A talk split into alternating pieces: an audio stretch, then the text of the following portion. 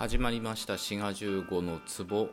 皆さんいかがお過ごしでしょうか？滋賀です。皆さん利き腕はどちらですかね？右利きの方が多いんですよね。なんか世界的に見てもね。でインドなんかは左手は不浄の手だとか言って飯食う時は絶対右手とかね。そういう話をよく聞きますよね。で僕も利き腕という点ではですね、まあ、マジョリティというか、まあ、右利きなんですよ。でただ1個だけね箸使うのだけは左手なんですよね。でその理由っていうのがですねずっと小さい頃から箸もペンもボール投げるのもバドミントンのラケットでも何でも右手だったんですけど高校3年生の時にですね、まあ、高校3年生で大学受験がもうすぐそこって時期ですけど頭良くなりたいなと思ってで左手で箸使ってこれがなんか脳に刺激与えてくれるんじゃないかと思って始めたんですよ。でその回あってかですね大学も見事受かりましたからこれ分かんないですよね。本当に左手で箸使うことに意味があったのかどうかっていうね。まあそういうことでですね、まあ、高3から左手で箸使うようになって今でも箸だけ左っていうね、まあ、そういう生活になってます。で僕はその体がかなり非対称的なんですよね、まあ、そういうのもちょっと意識の中であったと思うんですよ。っていうのがずっと中学からバドミントンやっててバドミントンって本当にね非対称的なんですよね、まあ、野球も相当非対称ですけど当然ラケット振るのは右手しか使わないしあとはこうシャトルを打つ時に踏み込むんですけど足を。それも右足なんですよね。だから右半身ばっかりねこう鍛えられるんですよね。だから陸上とか水泳とか、まあ、それも競技っていうかその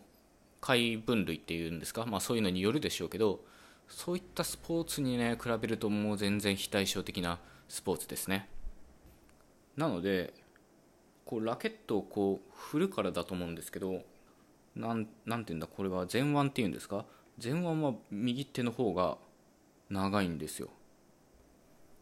1 2センチ長いんですよね前腕の方が。でこれがねまた面白いのがね手のひらは左手の方がでかいんですよね。でこれは僕バンドをやってたっていうか趣味でギターとかベースをやってたもんですからそういう時ってまあ右手はこう弦を弾いてで左手はコードを押さえたり、まあ、弦を押さえたりするので、まあ、左手の方がでかくなるんですよね。で本当にねもう体がもうめちゃくちゃなんですよ。左右全然非対称っていうことになってるんですよね。でそういう意識もまあ多少あってでそれプラスさっきも言ったように頭良くなりたいなと思ってその発想がバカみたいですけど、まあ、左手で箸を使ってます。で時間としてどんくらいで使いこなせるようになったかはですね、まあ、やっぱり数ヶ月はかかりましたかね、まあ、1ヶ月ぐらいで形にはなるんですけど結構ね左手つりそうになったりするんですよね。で僕自身のその経験としてはですねこう箸がこう上と下にあってで上を動かして下は固定してありますけどでその下の箸をこう支えるっていうその形を作るのがまず難しかったんですよね。動かすことよりその下が固定されてないと当然つかめないんですからそれがねすごい難しかったんですよ。だからこう右手で箸を持ってでそれを真似する形で鏡写しの感じでで左手で練習してました。で今ではですねもう右手はほとんど箸使うことなく、まあ、使えと言われれば使いますけどもう無意識に左手で箸を使うぐらいのねそういうレベルにはなりましたね。ただね、まあ、1ヶ月ぐらいで形になったとは言ったんですけど実はねその高3以前に左手で箸を使ってたことがあるんですよね。でそれ小学校の時に右手を骨折したことがあってで僕人生で3回骨折をしてるんですけど2回目の骨折の時は右手だったんですよ。でまあギプスをしてるもんですからその時はまあ左手で何でもしなきゃいけなかったんですよね。箸だけじゃなくて当然ペンとかもそうですけど。でそういう下地があったのかもしれませんもしかすると。でその時もまあ相当苦労しましたけど。でそこから小学校からま何年か経て高校3年生でまた再度挑戦してっていうことで、まあ、ある意味2回目だったから1ヶ月ぐらいで慣れたのかなとも思いますね。でなんで左手で、まあ、ペンでもよかったんですけどその左手で文字を書くことにあんまメリットがないんですよね。特に横書きって左手だとねすごい書きづらいし漢字とかってその払いとか羽とかって右利き用にできてるのでまあ左利きの方ってね相当それは苦労されてると思うんですよね。まあ唯一その国語の授業で縦書きで何か書く時だったらまあ左手がちょっとは有利かなとは思いますけどね漢字練習の時こう小指の辺りが鉛筆のその芯の黒いのがつきましたよね。でああいうのが左利きだとなくなるんですけどもう高校3年生だったんでそういう漢字の書き取りとかなかったのでまあペンで左手で何かするよりはまあ箸使えた方がまあいいかなっていうかまだそっちの方がまあメリットがあるわけでもないですけどまあとりあえずその時はペンじゃなくて箸にしようと思ってで部分的な左利きになりました。でなんでこんな話をしてるかというとですね何もそのみんながみんなどちらの手でも箸を使えるようになろうみたいなそういうキャンペーンをやってるわけではなくてですね。そのみんなにおすすめしてるわけではなく箸の持ち方が汚いとね言われたりあるいは自覚がある方に向けてこれはお話ししています、まあ、それを直す気がない人はまあいいと思うんですよね。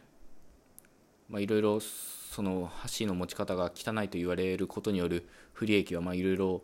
あるかもしれませんけど、まあ、それを踏まえてですね、まあ、汚いままでいるって方もいらっしゃるでしょうから、まあ、それはそれとしてただ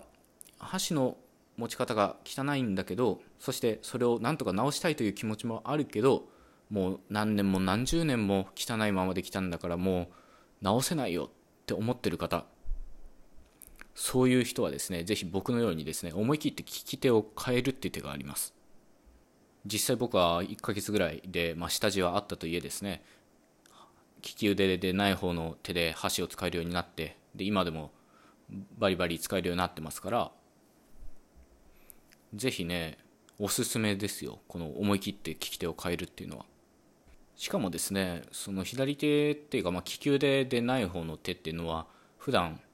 使ってない分変な癖がないっていうことで案外簡単に使えるようになるかもしれません。なのでもう何十年もこれでやってきてるから直すの無理だって思ってる人はぜひね使う手を変えてみましょう。利き腕じゃない方の手っていうのはねその何十年もやってきた癖っていうのが全くないのでその言い訳は通用しないのでね。ただまあこれも僕の場合ですけど時と場合によりますね。左手で飯食うっていうのは普段そのプライベートな空間であればですね、まあ、左手で無意識で箸を使うわけですけどひょっとするとなんか公な場っていうかちゃんとした会食みたいなのがあったら右手で食べるかもしれませんね。そのお皿の配置とかは大抵右利き用になってますしあるいは隣の人が隣っていうのはその左隣に右利きの人がいるのにわざわざ左手で食べるその義理はないっていうか非常にね迷惑になってしまうのでそういう場合はまあ右手で食べるでしょうしまあ場合場合によりますけどまあでもこれって逆に言えば右隣に左利きの人がいる場合は僕が左手で食べればすごいこうすっきり収まるわけですよね。収まんないか。それ左隣の人が右利きだったらね肘当たりますからね。まあちょっとどうしても不具合はあるかもしれないですけど割と臨機応変に対応できるっていうメリットもございます。そして何より頭が良くなる可能性があります。なんせね大学受かりましたからね。で実際ねこの右手で箸使ってる時と左手で箸使ってる時ってねなんか感覚っていうかねなんか脳の違う部分使ってるなっていう感覚はあるんですよ。結構面白いですよその感覚って。是非ねこの感覚を味わうためにも利き腕じゃない方でね箸使ってみてもいいんじゃないかと思います。多分両利きの人ってそういうスイッチっていうかね感覚があるんだと思うんですよね。というわけでね今回のトークをまとめますとね箸の持ち方が汚いって言われたり自覚のある人は是非ね利き手じゃない方でお箸を使い始めるっていうのも一つ方法としてございますっていうね、まあ、そういうお知らせでした。で今回のトークはですね、まあ、全然こういう雑談みたいになりましたけど普段は言語学の話をよくしてるんですよね。でなんか普段気になってる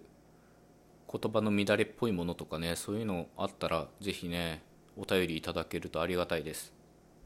トークのネタになりますのでね是非よろしくお願いいたします。というわけで今回はここまでということでまた次回お会いしましょう。番組フォローお願いします。ではまた。